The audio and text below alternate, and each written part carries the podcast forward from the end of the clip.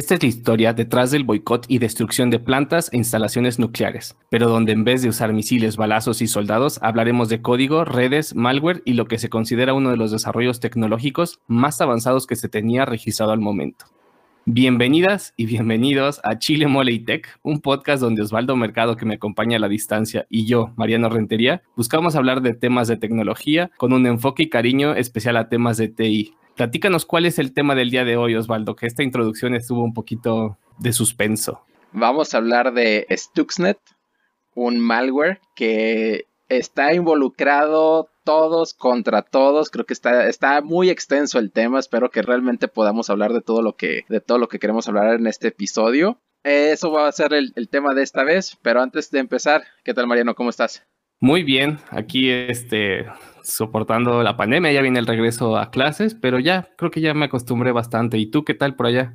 Fíjate que esta semana sí me ha costado un poco, como que fue ese, bajón de, lo encerrado, pero pues bueno, poco a poco vamos saliendo. Pero vamos entrándole de lleno, Mariano, porque hay tema, realmente hay tema de, así para aventar al aire. Entonces, como bien dices, vamos a hablar de ciberseguridad, de historia y geopolítica, de espías, de revoluciones, uranio e isótopos, plantas nucleares, terrorismo, asesinatos, cooperación y animosidad entre países, cooperación y animosidad entre compañías de ciberseguridad, pero sobre todo de lo que algunos medios y expertos tildan de lo que podría ser el inicio de la Tercera Guerra Mundial y la Ciberguerra Mundial.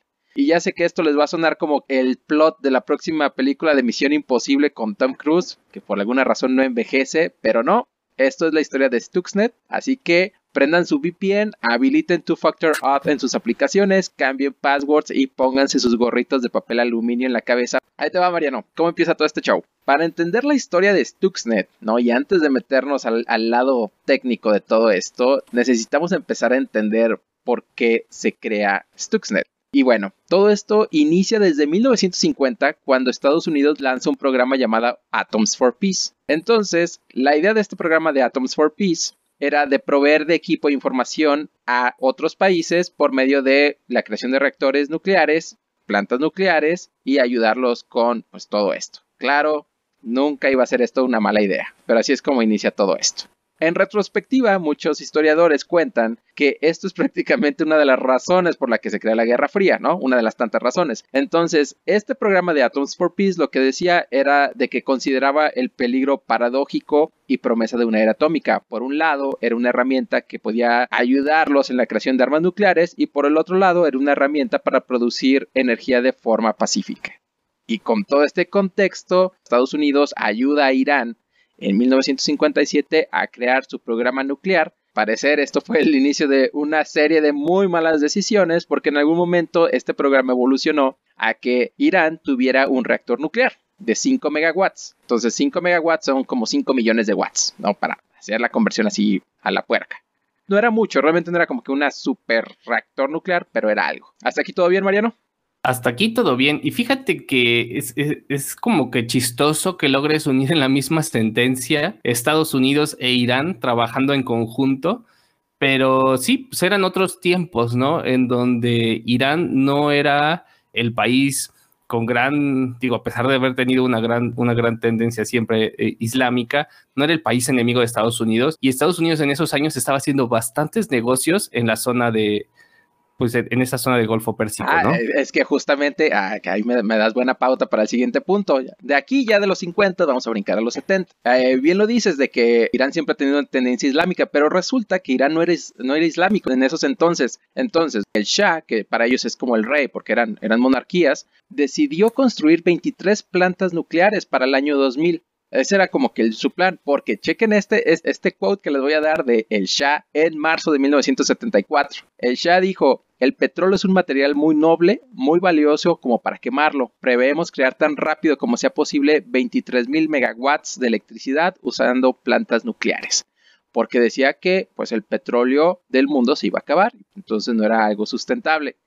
No manches que un Shah de Irán en 1974 tenía más visión de energía que muchos políticos actuales. Pero bueno, ese, es otro tema. Este no es episodio del gobierno, ¿no? Porque ya es que luego me descarrío aquí. Y bueno. Sí, no, tranquilo. el punto es de que, o sea, Irán, eh, si, ven fotos y las, vamos a estar compartiendo, o sea, Irán no era eh, islámico, no era un país islámico, entonces ves a las chavas en minifalda. De hecho, era un, el país número, con la economía número 29 en 1960 o sea, era un país creciendo, que tenía reservas petroleras enormes, al parecer uno de los países que tiene más recursos naturales también. Entonces, o sea, era un país creciendo, pero no tenía nada que ver con guerras con Estados Unidos. De hecho, se llevaban muy bien con Estados Unidos. Entonces, todo iba súper bien para Irán, para todo este plan, hasta 1979, que se crea lo que es la Revolución Islámica. Así, en menos de un minuto, ¿qué pasó? El reinado de los Shah viene desde 705 a.C.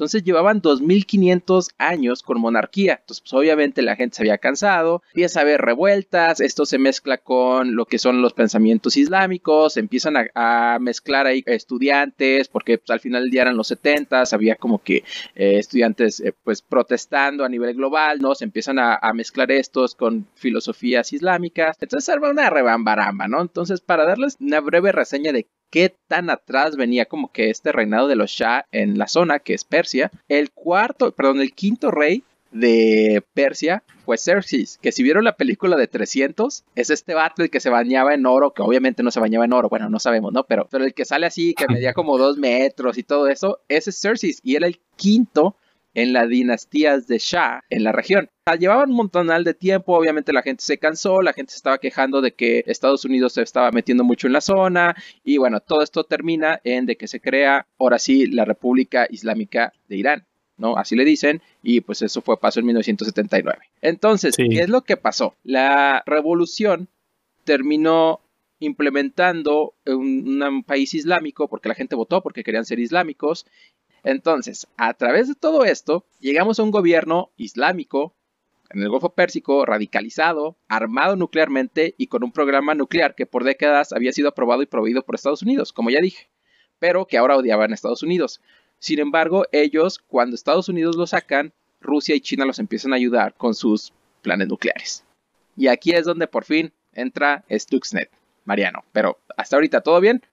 Todo bien. De lo que platicas es que sí, Irán estaba, a mí me recuerda un poquito este tema de Irán, a lo mejor con el, con el México de Porfirio Díaz, ¿no? Que por un lado vivía una gran ebullición de, cultura, etcétera, pero sí también crecía una, gran una gran desigualdad y es por eso que al final del día el Shah, el Shah muere, ¿no? Hay bastantes documentales en, en, YouTube del derroche de dinero que se hacía en unas partes y en otras en las que no había, ¿no? Entonces, curioso que, por ejemplo, desde años tan tempranos, un país en el Golfo Pérsico tuviera un reactor nuclear. Poniéndolo en contexto, hoy ni siquiera eh, países como los Emiratos Árabes Unidos tienen un, reactor nuclear, ¿no? O sea, es, es y, y, son países de ciudades impresionantemente bellas y con mucho dinero, apenas lo están construyendo, pero sí, o sea, ahí le salió, como dices tú, el tiro por la culata a la CIA, ¿no?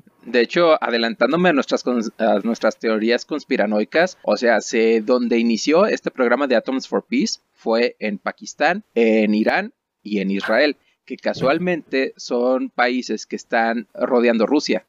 O sea, esto, esto era temas de geopolítica totalmente, ¿no? O sea, Estados Unidos estaba cuidándose también y obviamente Rusia por eso también puso todos sus planes nucleares, o sea, todas sus eh, facilities, no. el nombre? Nucleares alrededor, ¿no? O sea, este, esto es como que toda la guerra fría así en su máximo esplendor, ¿no? Pero todo esto, ahí te va todo esto llega a 2009 y tenemos que ubicarnos en Irán, en Natanz específicamente, donde se encuentra una de las instalaciones nucleares. Y las instalaciones nucleares de Natanz tenían centrifugadoras de uranio, aproximadamente 8700. No me crean del todo porque algunos medios dictan más, otros menos, pero pues, aquí les vamos a poner 8700. Y estas centrifugadoras, hagan de cuenta que le ponen uranio adentro. Para explicarlo así brevemente, son como cilindros donde lo centrifugan y si no se acuerdan de la física, la centrifugación es un método por el cual se puede separar sólidos de líquidos de diferente densidad por medio de una fuerza giratoria. Entonces es un proceso muy complicado, sobre todo con el uranio, porque cualquier medición errónea, o sea, esta madre explota, ¿no? Pues estamos hablando de uranio. Pero para no ponernos así súper físicos nucleares aquí, tú y yo, Mariano, prácticamente lo que se necesita saber es de que en estos, dentro de estos cilindros que tienen centrifugación de uranio, se crea un isótopo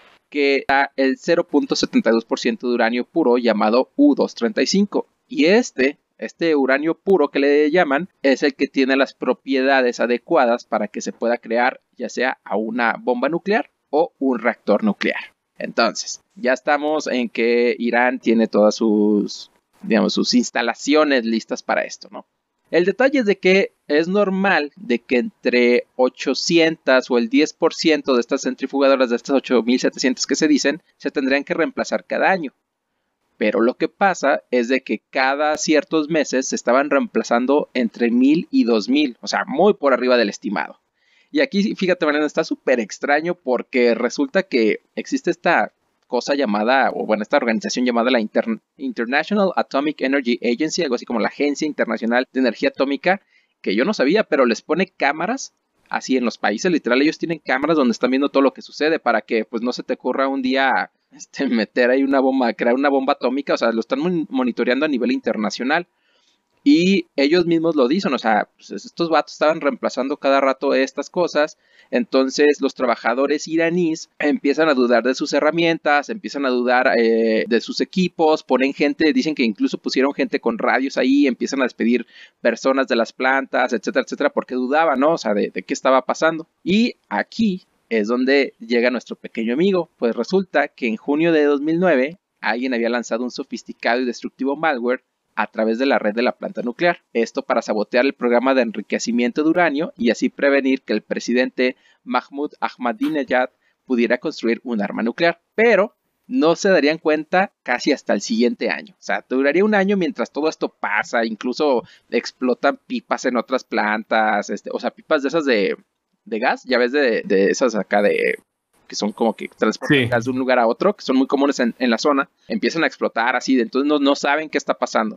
Aquí es donde ya ahora sí entra nuestro pequeño amigo Stuxnet. Como se dan cuenta de que algo existe y algo está pasando, es de que existe un vato en Bielorrusia llamado Sergei Ulasen y él trabaja en una pequeña compañía. Haz de cuenta que esta, esta compañía donde él trabajaba era como un pequeño... Hacen antivirus ellos, o sea, era de seguridad, se llama Virus Block ADA pero pues era como que una pequeña compañía, nadie los conocía, ellos como que tenían sus propios clientes, ¿no? Así todo, todo chiquito, de hecho este cuate tenía apenas cuatro años de carrera profesional, y este cuate recibe un reporte de unos de sus clientes en Irán, de que una computadora se está reboteando, se está constantemente reboteando. Entonces, este cuate dice, ah, pues qué extraño, ¿no? A ver, pásenme los reportes, vamos a ver qué está pasando ahí, a ver si ha de ser eh, un virus o algo así. Entonces le empiezan a decir que lo mismo pasa en otras computadoras entre más le empiezan a contar de lo que está pasando en Irán, este cuate como que se empieza a preocupar un poco más, ¿no? Es como que, ah, ok, bueno, y ya checaron, o sea, como que un clean installation,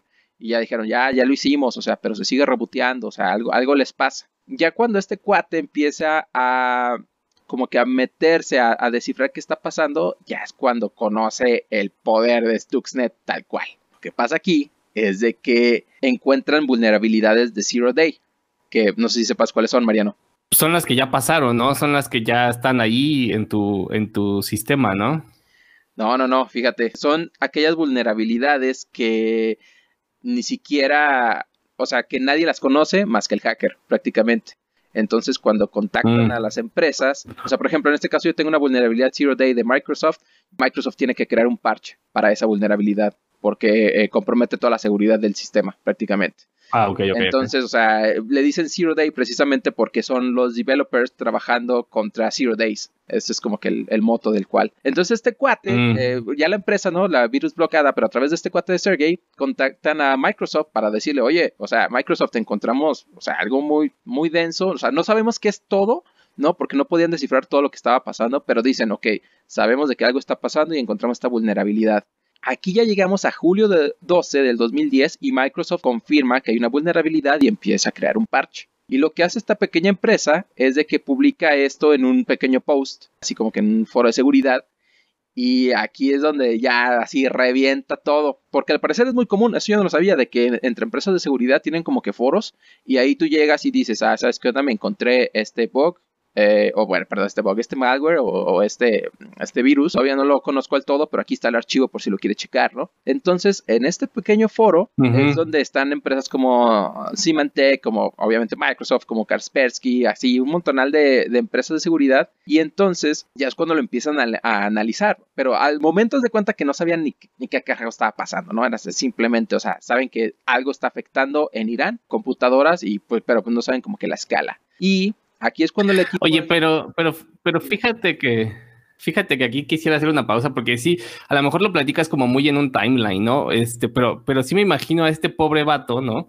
En Bielorrusia, seguramente con, con su cliente de Irán, y seguramente Bielorrusia tiene un cliente en Irán de una planta, este, en este caso nuclear, que, le dice, oye, mi compu se está reiniciando todo el tiempo, ¿no? Es el supervisor y ya me están gritando y todo el pedo. Y fíjate que el departamento de TI aquí ya le quiso poner Windows nuevos y aún así se sigue reiniciando. O sea, algo está pasando, ¿no? Y pues tú eres el que me tiene que dar soporte y pues dame soporte, ¿no? Y el otro pobre está así de, pues a ver, métele otra vez este Windows, ¿no? Pues también.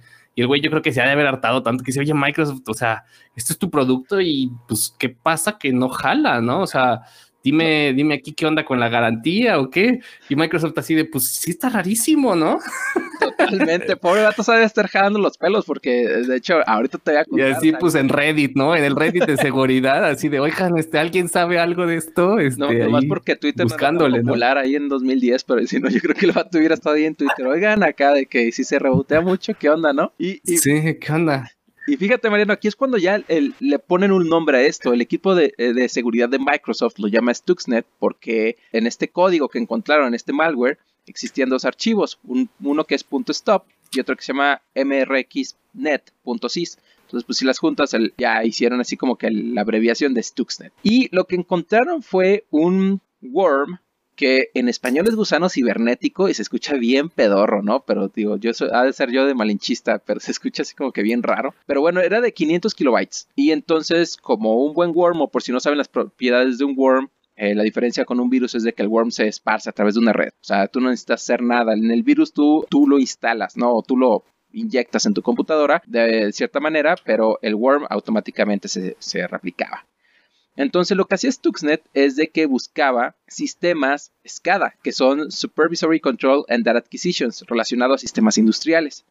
Estaba escrito en MSVC++, que es el Microsoft Visual C++, es un IDE para C, C++ y C++ CLI, prácticamente para hacer librerías de, Windows, ¿no? Específicamente de Windows para Windows prácticamente. Entonces, esto ya si cuando empiezan a detectar qué onda, aún no saben qué hace. De hecho, llegamos a agosto y Symantec eh, simplemente logra descifrar de que Stuxnet se dedica a, atacar una específica parte que se llama PLCs, que son Programmable Logic Controllers, ¿no? De Siemens. Es como que lo único que así, digamos, descifra de todo esto, ¿no? Dicen, ah, ok, o sea, llegamos a esta parte, pero ellos mismos dicen de que, o sea, no sabían qué era lo que hacía, incluso empiezan como que a poner blog posts Symantec de, oigan, necesitamos personas con ayuda en PLCs, ¿no? O en sistemas industriales, por favor, ayúdenos.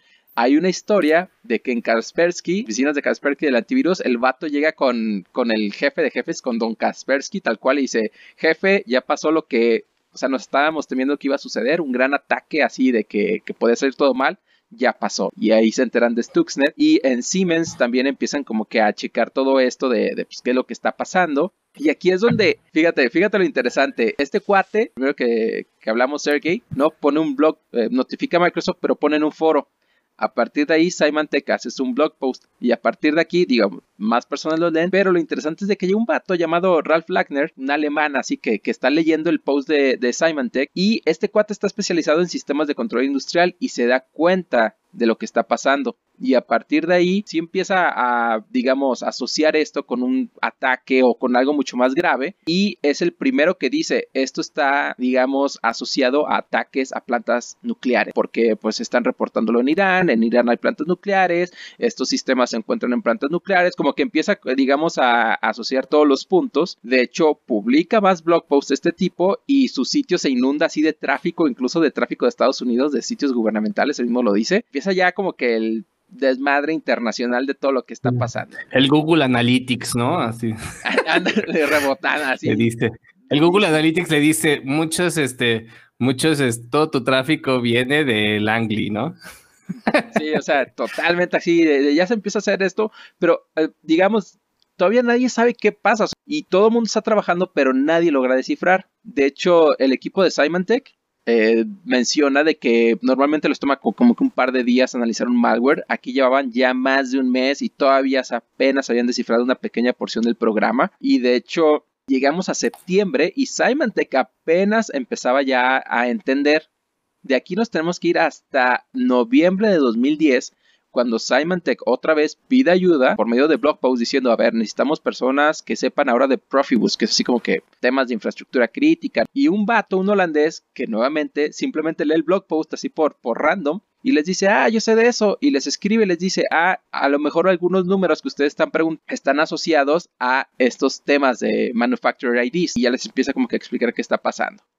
Entonces, ¿cuál era el propósito y por qué impresionó a todos Stuxnet? Temas técnicos, temas de innovación y por qué nadie ha visto nada igual, ¿no? O sea, ahorita ya estamos hablando de que equipos de todo el mundo, de diferentes empresas, están trabajando tratando de descifrar qué es lo que pasa.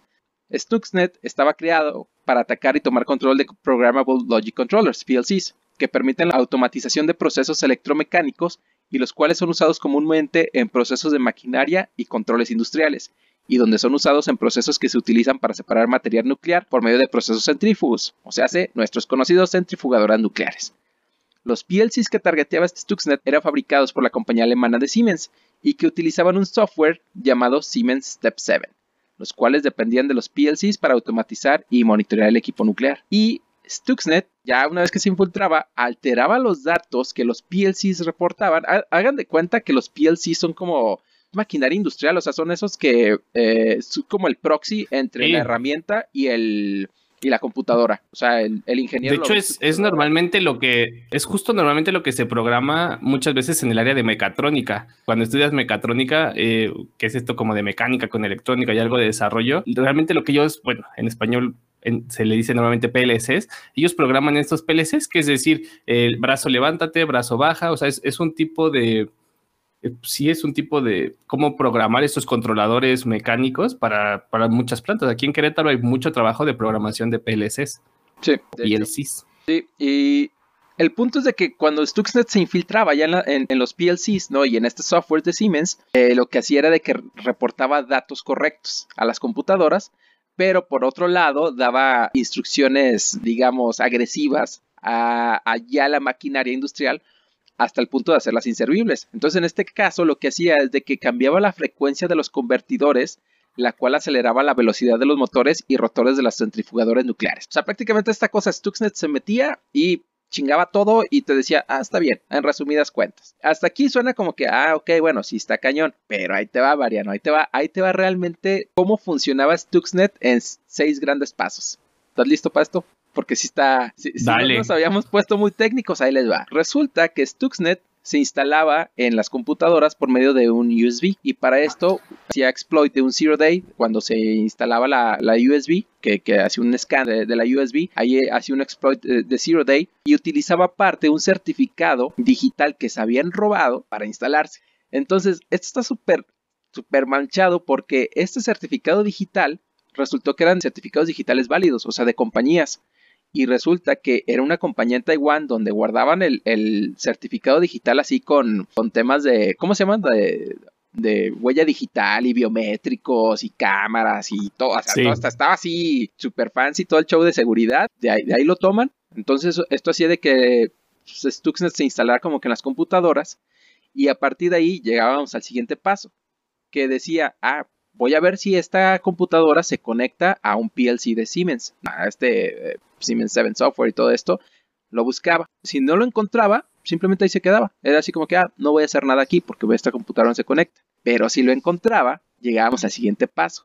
Se autoactualizaba. Ellos le llaman el phone home, que es como llamar a casa, acá estilo ET, está bien cura. O sea, un phone home es como, como un confirmar de ya llegué, Ah, o sea, ya, ya me instalé, que sigue. Y chécate, entonces hacía esta autoactualización y mandaba información de, la computadora en la que estaba a dos domains, mypremierfootball.com y todaysfootball.com, un domain hosteado en Malasia y otro en Dinamarca. O sea, eran sitios comunes y corrientes, no crean que era así como que algo que de, de hackers ahí que crearon, o sea, eran sitios que hackearon y los utilizaban acá como, como proxies de información. Y a partir de ahí tomaba control completo del PLC ya que se había actualizado porque tenía versiones. O sea, lo que quiere decir que los hackers eh, constantemente estaban actualizando el código.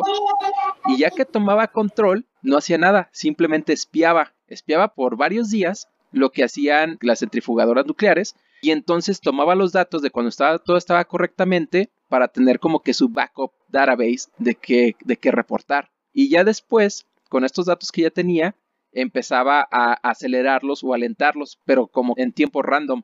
Nunca había dos ataques igual, todo era random, era aceléralo por tanto tiempo o eh, aléntalo por tanto tiempo. Y esto hacía que en algún momento estos cilindros pues, explotaran tal cual, o bueno, se dañaran, ¿no? Y los tuvieran que cambiar. Esto era, eh, digamos, a grandes rasgos cómo funcionaba Stuxnet, que ya, o sea, ya nomás con esto creo que ya es bastante, ¿no? Realmente lo que hacía. Sí, no, es un, es un mega show. O sea, realmente creo que en, resumen es eh, justo este programa, este Worm, estaba programado para buscar cierta marca de, de, aceleradores o de centrifugadores Siemens, que ya sabían que eran los que usaban los, los de Irán, y que yo creo que todo esto pasa desde una perspectiva geopolítica también, donde dices, Estados Unidos le está diciendo a, Irán, es que estás enriqueciendo uranio, Irán, no, yo no. Y acá el Stuxnet mientras trabajando así de sí, y yo estoy descomponiendo las, este, las, las centrifugadoras, ¿no? Que las estoy acelerando y pues tienen que estarlas cambiando constantemente y los otros enojados entre que tienen que cambiar las centrifugadoras, enojados entre que las compus se reinician de forma random y no les pueden quitar esto y que además esto, como tú dices, o sea, realmente son secciones de, equipo que están completamente aisladas del Internet y que dices, ¿y cómo se, cómo se infectó esto, no? Y es ahí donde, como tú dijiste, esto entra a través de, de un USB que alguien manualmente puso ahí, ¿no? No se sabe quién, pero alguien lo conectó en una compu que estaba conectada en esta red y que fue lo que ocasionó todo esto. Sí, sí, o sea, de hecho, mira, lamentablemente por cuestiones de tiempo, no vamos a poder entrar a los detalles de los highlights de la técnico y la innovación, pero nomás voy a mencionar algunas de las cosas. Uno de los investigadores detrás, ¿no? De, de hecho, hay un documental que, que, si les interesa más de Stuxnet se llama Zero Days, ahí lo estaremos compartiendo en, en redes, donde habla de toda esta parte de una, de una perspectiva un poco más política, ¿no? Pero, o sea, están entrevistando a las personas de diferentes compañías y todos dicen, es que esto, o sea, esto era estaba muy manchado todo lo que hacía, ¿no? Y en una plática incluso de TED Talks, que también me reventé para hablar de esto, uno de los cuates, este el alemán, de hecho está el alemán del cable, que, que es de los primeros que le entra como que a esto, eh, él dice, ah, es que esto suena como que mucho a Rocket Science, pero era Rocket Science, o sea, el nivel de, de, lo que está haciendo esto está muy, muy cañón, o sea, nunca nada se había visto. Y de hecho, los exploits de Zero Days que utilizaba tenía cuatro, o sea, eran cuatro bugs en diferentes como que partes de, de, los sistemas y de la integración y todo el mundo dice, es que, o sea, a lo largo del año, o sea, existe uno donde un malware lo utiliza, dice, pero ver cuatro y ver a los cuatro conectados cómo trabajaban, este, dice, eso es, o sea, es imposible. Estamos hablando de, o sea, niveles muy, muy, muy cañones de engineering, pero engineering, digamos que no solamente de código, sino también engineering nuclear y luego engineering acá industrial, sí. Ajá, industrial. Entonces, o sea, es como que un nivel de ingeniería muy, muy, muy cañón. Entonces, esa es una de las cosas de que todo el mundo le llamaba así, pero la, la atención muchísimo. Y la otra es de que estos certificados digitales que se utilizaban, chécate Mariano, que lo dije, uno se lo robaron a Realtek, una empresa en Taiwán, y resulta que dijeron, ah, pues nos chingamos el certificado digital, o sea, lo, lo damos de baja para que ya no le funcione, ¿no? Y ya no se propague. Y resulta que tenía otro. Entonces resulta que estos certificados digitales eran robados, obviamente, y las empresas estaban en el mismo parque industrial en Taiwán. Entonces tienen la teoría de que será pues, como que ya hubo social engineering de que alguien, persona, se pudo meter ahí y pues ya empezó a, robarse todo esto, ¿no? Esto es como que todo es Tuxnet y, neta, o sea, trataré de compartirles toda la información de todos los detalles técnicos porque está muy, muy cañón todo lo que hacía, pero lo más extraño es de que se autodestruía. O bueno, no se autodestruía, pero tenía una fecha de expiración. Esto lo encontró Se apagaba. Exactamente. Entonces, tenía la fecha de expiración el 24 de junio de 2012. Y aquí una aclaración. Esto es lo que dice Kaspersky Lab en uno, de sus posts. En el documental que les digo dicen otro, en otro post dicen otra fecha de expiración. El detalle de, todo esto es de que estamos hablando de información que todos los gobiernos tildan de clasificada. O sea, es como que cada quien agarró a su espía favorito y por eso les digo de que algunos reportan que había 8000 centrifugadoras, otros de 5000. Es porque Irán obviamente no iba a salir y, oigan, no, eran 7500, ¿no? ¿Qué creen? Me hackearon además, ¿no? O sea... Exacto. O sea, además Irán iba a admitir que, que, tenía una vulnerabilidad y que les estaba ganando Estados Unidos en algo, ¿no? O sea, realmente a ellos no les gusta, no les gusta perder en nada, ¿no? Tienen un tema ahí de orgullo pues, tampoco les convenía decir, sí, no, vas a dar detalles de tu plan nuclear ante el New York Times, ¿no? O sea, pues obviamente. Entonces, tenía una fecha donde Stuxnet, si estaba infectando una computadora, cuando se trataba de actualizar, llegaba y decía, ah, ¿es después de esta fecha? Simón.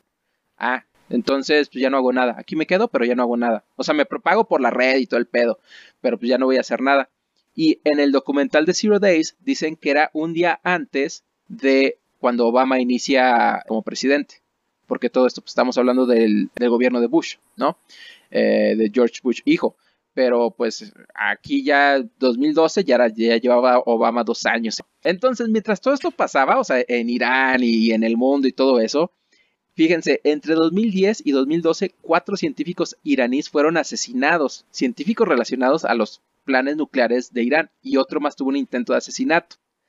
Y dos de ellos mueren dos semanas después de que Symantec publica su blog post acerca de cómo Stuxnet alteraba la frecuencia de los convertidores.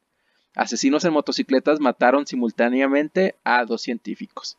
Y luego uh, los mataron así con bombas de carro y así de, de película. Esto es de película y de hecho los de Symantec en el documental y de hecho en otros blog posts empiezan a decir de que se empezaron a decir uno al otro, oye, ¿sabes qué onda? Yo nunca me suicidaría, ¿eh? Así como que cuando empezaron a ver que pues, ya había asesinatos y todo eso, ya así la banda bien paranoica y un cuate dice que incluso él, sentía que ya lo grababan porque escuchaba como clics en su teléfono, así de, de que estaban y... y Híjole. Y ya como que se ponen de acuerdo y dicen, no, o sea, yo nunca. Como que yo estoy escuchando clics por hablar de esto, ¿eh? Sí, no, yo, yo de hecho sí me puse bien paranoico, por eso me puse mi VPN de menos, dije, a ver, no vaya a ser, aquí voy a revisar, y de hecho, en los, ahí en, lo que, en las notas que vamos a estar compartiendo en redes sociales, por ejemplo, en el documental y en otros videos, le, le preguntan directamente a las personas, oye, ¿quién crees que hizo esto? Y muchos dicen, no voy a contestar esa pregunta. O aunque estuviera seguro, nunca te lo diría. O sea, porque pues saben que ahí se puede meter acá en ¿sabes qué broncas? Entonces, no, sí está muy cañón. Y de hecho en el documental, fíjate, eso sí me impresionó. Suena de que entrevistaron a los devs, ¿no? Pues obviamente no entrevistaron a los devs. Entrevistan al ex jefe de la Mossad, al ex, que es la inteligencia israelí, al ex jefe de la CIA, al ex jefe de inteligencia, o sea, están entrevistando personas acá muy, muy pesadas y ellos lo que dicen es, ok, o sea, Stuxnet existió, ¿no? Hizo todo esto, pero yo no te voy a dar más información. Claro. Qué, qué difícil, ¿eh? Dale. Ahí te va, ¿qué, es lo que pasa después? Este, este, es el aftermath, ¿no? De todo esto. Se calculan que hubo 38 mil infecciones. Nuevamente, ¿no? Los números que compartimos, o sea, no hay manera de confirmarlos. 22 mil fueron en Irán, después en Indonesia, después en la India y después en Estados Unidos, pero Estados Unidos solamente con 400. Aquí es donde muchos medios dicen que se les salió de control, porque querían atacar a Irán, pero pues esto se, se les fue por todos lados. La única comunicación oficial de Irán acerca de Stuxnet, donde lo mencionó tal cual por su nombre, o sea, solamente hubo una vez, fue una afirmación de que solamente había afectado computadores personales de empleados en las instalaciones de Bush Air, que era la planta nuclear. Y dice, pero que sus operaciones nucleares nunca fueron afectadas. Meh. Entonces, bueno, ¿no? Ok. Y luego, en noviembre de 2010, Ali Akbar Saheli, el encargado de la Organización de Energía Atómica de Irán, dio lo que sería la primera confirmación de que Stuxnet se había llegado y afectado las instalaciones nucleares, pero nunca dijo su nombre. Y dijo lo siguiente.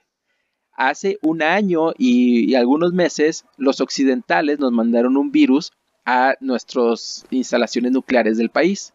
Le dijo a los reporteros iraníes, sin reportar el virus por el nombre. Minimizó el éxito del virus, sin embargo, confirmó que los trabajadores habían encontrado el malware y que habían prevenido de que dañara equipo.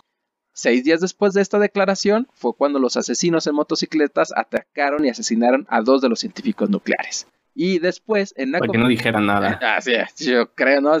Ese mismo día, cuando fue, fue el asesinato de, los, de estos, de estos eh, científicos, el presidente de Irán, Mahmoud Ahmadinejad, hizo una referencia que contradecía lo que previamente había dicho este cuate, Ali Akbar Saheli, y dice, enemigos del Estado efectivamente han saboteado los centrifugadores de Irán con un programa de software malicioso. Ellos lograron crear problemas para un número limitado de nuestras centrifugadoras con el software que instalaron en nuestras partes electrónicos. Tampoco dijo que era Stuxnet, tampoco dijo que era un complejo nuclear, ¿no? Simplemente dijo eso y ya está ahí. Y bueno, a partir de ahí ustedes dirían, eh, pues bueno, ya Eh, durante este periodo, Microsoft obviamente parchó todos sus Zero Days, ¿no? encontraron cómo se guardaba, eh, porque no se guardaban archivos, se guardaba en memoria, entonces antivirus convencionales no lo podían hacer, los antivirus no estaban preparados para qué hacer si el certificado digital ha sido robado, entonces, o sea, ya todo el mundo se empezó como que a adecuar, ¿no? Ahora sí que nueva normalidad post Stuxnet. Y lo que sucede a partir de aquí es neta otra vez geopolítica que no me voy a meter a detalle, pero a resumidas cuentas pasa esto. Irán ataca a Estados Unidos en 2012 a los websites de Bank of America, JP Morgan, Chase, Wells Fargo, US Bank, hace un DDoS attack. Con eso inician, después logran penetrar y borran cuentas bancarias. Entonces, ya después se detecta otros malware en Irán que habían que estaba en otras plantas industriales y en 2013 Symantec confirma que Stuxnet desde 2005 ya estaba presente, pero era una versión mucho más, digamos, friendly, no destruía y todo eso, sino que simplemente monitoreaba. Pero ellos dicen, eh, encontramos la versión 0.5 y de hecho Stuxnet se dice, según Symantec, que estuvo de 2005 a 2012 activo y cada vez se puso más agresivo. Y bueno, llegamos a 2000 prácticamente 13 donde iraníes hackean una presa en Nueva York, ¿no? Ellos lo llaman como retaliation. ¿Cómo, se traduce retaliation, Mariano? Como en venganza, ¿no? Ah, sí, vamos a poner como en Como en respuesta a un ataque, sí. Hackean una presa, la presa Bowman, que está a 40 kilómetros de Nueva York. No es, no es tan grande, pero pues, la hackean. Y la única razón por la que no pudieron abrir las puertas era porque se encontraba en mantenimiento y manualmente habían apagado todo. Es así de, Qué mala suerte, ¿no? Pura pinche suerte se salió ahí. 404 ahí. y, Cuatro desconectaron la compuerta ahorita. Y entonces todo esto empieza como que a escalar y llegamos a 2015 donde se firma lo que le llaman el Iran Deal, el Joint Comprehensive Plan of Action, ¿no? donde los países que le llaman el P, 5 plus 1 y eh, Estados Unidos, el Reino Unido, Francia, China, Rusia y Alemania dicen, ok, Irán, a ver, o sea, nosotros te estamos como metiendo sanciones económicas y todo esto, pero pues tú ya baja la nuclear, ¿no? Y como que ya Irán dice, ok, bueno, Después de dos años de tensiones, ya como que le voy a bajar, Irán siempre ha insistido que su programa nuclear es pacífico, pero la comunidad internacional nunca lo ha creído. Prácticamente ese es el problema. Y bajo este acuerdo, Irán limita sus actividades nucleares y permite que inspectores internacionales revisen, ¿no? Así como que, ah, pues vayan a Irán y revisen que todo está bien. Y con esto, Irán accedía a cuentas congeladas que tenía por 100 billones de dólares en el extranjero. Entonces, esto es pura geopolítica, ¿no? De poquito.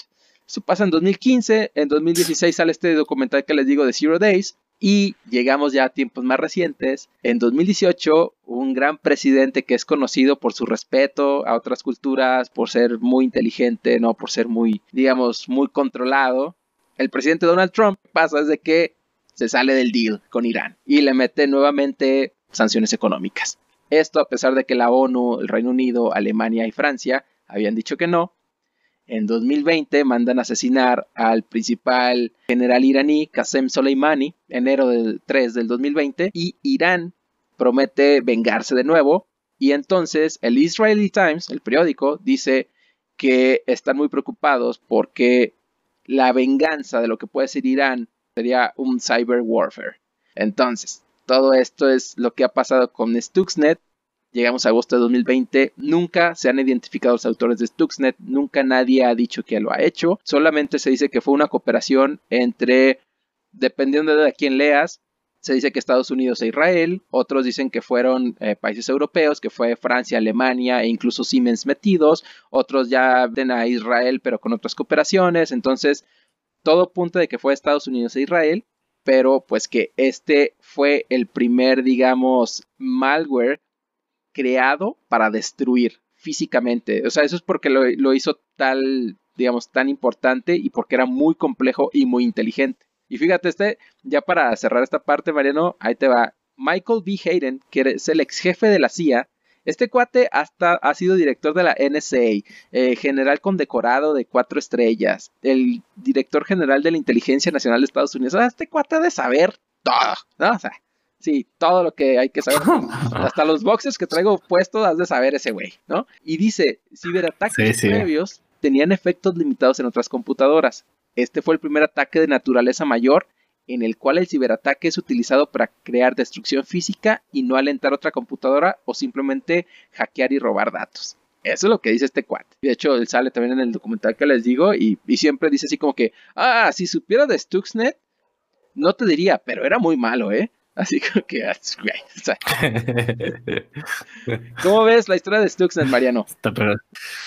Pues sí está, sí está muy, muy, este, muy compleja, muy completa además. Creo que definitivamente es una, es una historia, pues, que mezcla el espionaje, la ingeniería, y la política en una sola, en una sola ecuación, ¿no?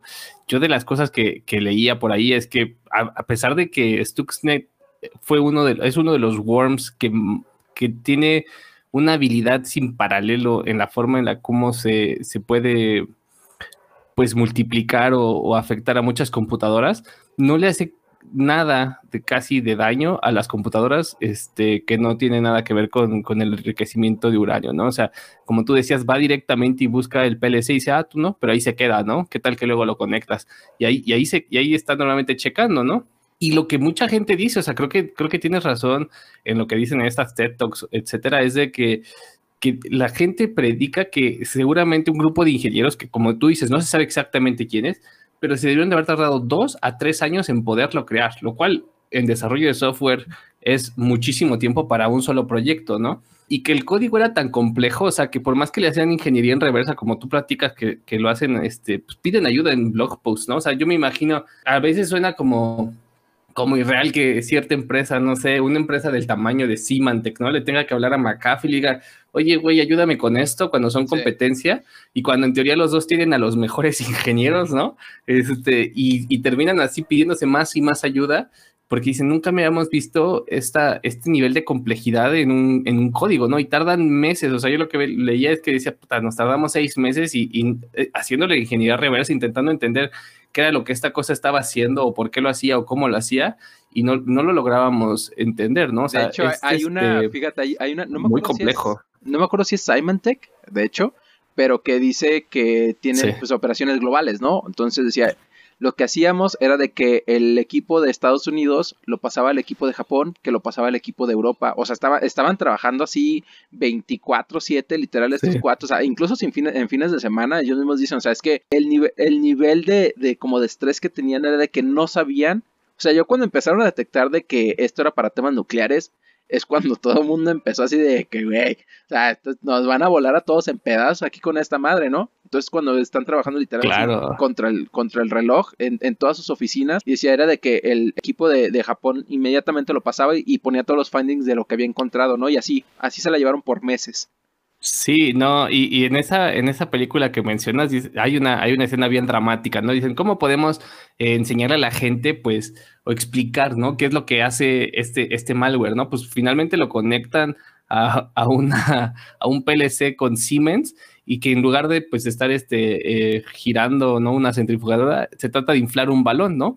Y lo está, y lo está este, inflando como por cinco segundos. Sí, un globo, perdón, un balón, un globo, y, y, el globo explota, ¿no? El globo explota como para que te des una cuenta de cómo estaban pues desgastando estos equipos para afectarlos, ¿no? Sí es, sí es realmente, a mí me parece una historia impresionante de ingeniería y que de ahí dicen que, que ya se han detectado otros quiero decir la palabra en inglés, copycats, ¿no? Este, o, copias ahí, imitadores de, de Stuxnet, que, hacen creer, que, son ligeramente diferentes y que hacen creer que este equipo de desarrollo o esta empresa, quien sea que sea que lo, que lo desarrolló, sigue en algún lado todavía trabajando en algo, en algo similar, ¿no? Así que como, como tú dices, esta historia aún no termina y, y apenas detectamos uno, Sí, fíjate, ahorita que me das precisamente la pauta para esto, porque a partir de Stuxnet, ¿no? Que estamos hablando de 2010, fue hace una década y la ingeniería que tenía para hace una década, o sea, impresiona a todos. Pero a partir de entonces, en 2011 se em, confirmó Duku, que está basado en código de Stuxnet, ¿no? Pero lo que hacía era de que era para instalaciones industriales, pero simplemente, digamos que monitoreaba. En 2012 se detecta Flame, que igual que Stuxnet se instalaba por un USB stick 2013 Havex, 2016 Industroyer, que es el que se le dio crédito porque no sé si tú supiste, pero en Ucrania, cuando ya es que están en una guerra con Rusia, no, pero en 2016 eh, estas madres apagaron toda la luz, así tronaron las, los power facilities. Eh, pues, si se llama Industroyer no tiene como que nombre muy feliz, ¿no? En 2017 Tritón donde su target son las plantas petroquímicas en el Medio Oriente y más recientemente en 2018 se habla de un virus que está atacando la infraestructura de redes en Irán desde 2018, desde octubre de 2018. Y pues ahora de que Irán declaró la guerra en 2020 contra Estados Unidos, o sea, la neta, o sea, esto es algo que está solamente evolucionando, pero por eso se dice que Stuxnet fue primera herramienta de cyber warfare, ¿no? Que le dio pauta a todas estas ya eh, todos estos malwares y todo esto que vamos a seguir viendo y que yo digo, yo digo, ¿no? no soy experto en ciberseguridad, ¿no? pero que va a ser algo que vamos a estar viendo cada vez más frecuentemente. Sí, sí, es que esa es la escena que, que, todos tenemos como de todas las películas, ¿no? Así de misión imposible de, oye, ábreme la compuerta del avión, oye, este, deténme esto. Y realmente es que eso es casi imposible de hacer porque muchas veces esas computadoras ni siquiera están conectadas a internet, ¿no? O sea, y no porque, pues porque alguien de seguridad dijo, pues, ¿para qué, no? O sea, es un, es un dispositivo, pero sí empiezan ya a, a reflejarse todas estas escenas que sí preocupan, ¿no? A la seguridad, o sea, que se apague la, electricidad, el agua, infraestructura básica, puede causar igual o más daños que aventar una bomba a una ciudad, ¿no? O sea, que le apagues este, de pronto la luz a una ciudad por, por, por, semanas, lo puedes este, hacer más daño que, que con, un, con un desastre, ¿no? Fíjate que de hecho eh, hay un reporte que se, de 2011, o sea, bastante viejo de McAfee, que habla de que una, en una de cada cuatro compañías a nivel global de eh, electricidad han sido víctimas de extorsión por medio de malware y todo esto, y que el 80% de las compañías en México han sido víctimas relacionadas a esto de electricidad y, así. Entonces, digo, y esto es de 2011, quién sabe cuánto, ya no encontré números más recientes, entonces es algo que pues lleva pasando bastante rato y cada vez está poniendo peor y yo por eso siempre digo, The Internet is dark and full of terrors. Creo que aquí matamos el tema de Stuxnet, Mariano. Sí, sí, creo que fue, fue bastante. Y pues sí, mi conclusión es, una de las cosas que dicen es, realmente a veces no, no hay forma como de que te defiendas, pero sí sería importante que estés generando constantemente planes de, respuesta de incidentes, ¿no? Para poder este, restaurar los sistemas rápidamente, entrenar a los empleados, haciendo eventos simulados y crear una cultura de security awareness, ¿no? Que, que por más que creamos que esto solamente le pasa a los grandes, la realidad es que cada vez le está pasando más a, a los comunes, ¿no? O sea, no nada más ya es un tema que dice, ay, pues yo no soy este a mí quién me querría hackear, ¿no? Pues ni te imaginas. Entonces, pues sí, sí, hay que seguir esa cultura y, creando estos planes de, respuesta que a veces son lo único que te queda, ¿no? Porque hay cosas que ya no son posibles recuperar, entonces más vale como de que, ¿y qué sigue? Sí, y, de hecho que, nos lleva de vuelta al, Zero Day, o sea, no puedes hacer nada contra un Zero Day Attack. O sea, un Zero Day es, es una vulnerabilidad que, o sea, por ejemplo, no sé, utilizamos Windows, ¿no? Todos. Que ya está ahí. O sea, que, ajá, que ya está ahí, que no vas a poder hacer nada porque te hackeé, ¿no? Y de hecho que me lleva a la, pauta de, un experto en ciberseguridad que decía, la pregunta no es si te van a hackear o no, es cuánto tiempo te vas a dar cuenta en que fuiste hackeado, ¿no? O sea, porque él dice, no vas a poder hacer nada o sea, no, por más seguros que sean tus sistemas, es hackeable. Entonces simplemente decía, la pregunta es qué tanto te vas a dar cuenta, eh, qué tanto tiempo te vas a dar cuenta de que fuiste hackeado. Y la segunda es, ¿y qué vas a hacer? Entonces, bueno, todo un tema, la cyber, security, ciberseguridad en español. Pero pues vámonos a Tech Twitter, Mariano, porque ya voló este episodio. Ahí te va. Vámonos. Déjame, déjame, yo doy el mío. Ahí te va. Yo encontré uno de Mariate Arnal, que es, no sé si es Head of Stripe. Es algo de Stripe, se me fue el... Sí, es la Head of Stripe, México o Latinoamérica. Sí, no, No, no, se me fue la verdad. Eh, es la que antes era Head of Google México. Sí, dice Head, Head of Stripe en la TAM, que dio un tweet sobre uno, un blog post de McKenzie que dice The Most Fundamental Skill, Intentional Learning and the Career Advantage. Es un blog post bastante largo o bastante denso, pero que habla de cómo aprender es un skill, que realmente ya en estos tiempos el que tienes que estar constantemente aprendiendo ya no es algo opcional, es algo prácticamente que debes de estar haciendo. Está muy interesante, sobre todo por todo lo que habla la nota y que lo compartió aquí esta Mariate Arnal. Ahí lo voy a estar compartiendo en la cuenta de Chile Molitech. Pero tú qué viste, Mariano? Sí, digo, nada más parece de... Eh, y, creo que la palabra clave es que es eh, el aprendizaje intencional, ¿no? O querer aprender. Querer, querer aprender es un skill muy fundamental para poder avanzar en, tu, en tu carrera profesional. Correcto. Yo mi tweet es de Ankur Tiagi, no sé si así se pronuncia, pero me, gustó mucho porque es realmente un hilo eh, de algunas sugerencias para, para, entrevistas. A mí me gustó mucho porque trae bastantes, bastantes sugerencias muy, muy buenas, como llega 15 minutos antes a una entrevista, no llegues, este, no llegues a tiempo, ni llegues una hora antes, porque una hora antes haces que la gente quiera cambiar su agenda y, eso como que les molesta. Como incluso que te pongas, aunque sea un saco, porque pues eso te ayuda un poquito, ¿no? O sea, como que a veces damos algunas cosas como por hecho o decimos, ay, ¿eso para qué? Pero pues sí creo yo que en esta época incluso que, que, la chamba puede que esté un poquito escasa, ¿no? O, con tantos desempleos, pues no hace, no hace daño darle una, una repasadita a algunos tips que pueden hacer que te quedes o no te quedes de una chamba que son parte de la decisión que una empresa toma para, para contratarte, ¿no? Entonces ahí se los dejamos para que lo revisen porque está, está bastante bueno. Sí, y sobre todo porque, digo, yo nunca he contratado a alguien donde solamente entrevisté a esa persona y listo. O sea, nunca me ha pasado eso. Siempre ha sido como que, hay entrevistas 10, 15, 20, 5, ¿no? Dependiendo de la posición. Pero es muy difícil de que sea solamente una persona. Entonces, yo digo que todo ayuda. Absolutamente todo ayuda en estos casos de, de, cuando vas a entrevistarte. Sí, sí está muy, muy interesante. Pues vámonos, Mariano. Espero no haya sido muy denso este, este episodio, pero espero todos tengan su gorrito de, de tinfoil, se me fue, de aluminio. Así que todo, todo mundo bien, bien paranoico, ¿no? De aluminio. Sí, no, yo sí, yo sí me lo puse este, dos minutos después de que empezaste a platicar todo, porque sí sentí que ya este, me estaban escuchando aquí los iraníes, los, el Mossad y la CIA, pero pues muchísimas gracias a todos este, por escucharnos. Espero que les haya gustado el podcast. Incluyendo a la CIA, Osvaldo. Escuchando. incluyendo a la CIA, al Mossad, que nos sigan escuchando, por favor. vamos a seguir hablando de, temas este, densos. Síganos en nuestras redes sociales, Twitter e Instagram, para que sepamos, para que sepan en dónde vivimos y qué comemos. Este, ya tenemos Instagram, por cierto, Chile Mole y Tech, lo, acabé apenas ayer, creo que Osvaldo todavía ni nos sigue, pero inscríbanse también a nuestro newsletter para que les sigamos, se enteren de cuándo sale un nuevo episodio, las dinámicas que vamos a, tener. A mí me encuentran en Twitter como arroba Mariano Rentería y en LinkedIn eh, Mariano Rentería. ¿A ti dónde te encuentran, Osvaldo? Yo estoy en Twitter como O Mercado Cos, es C-S al final, el mismo handle para Medium. Y en LinkedIn estoy como Osvaldo Mercado Cos, Osvaldo es con V y nuevamente C-O-S. Perfecto. Pues no olviden que les, si les gusta el podcast, recomiéndenlo a sus amigos y si no, a sus trolls más cercanos.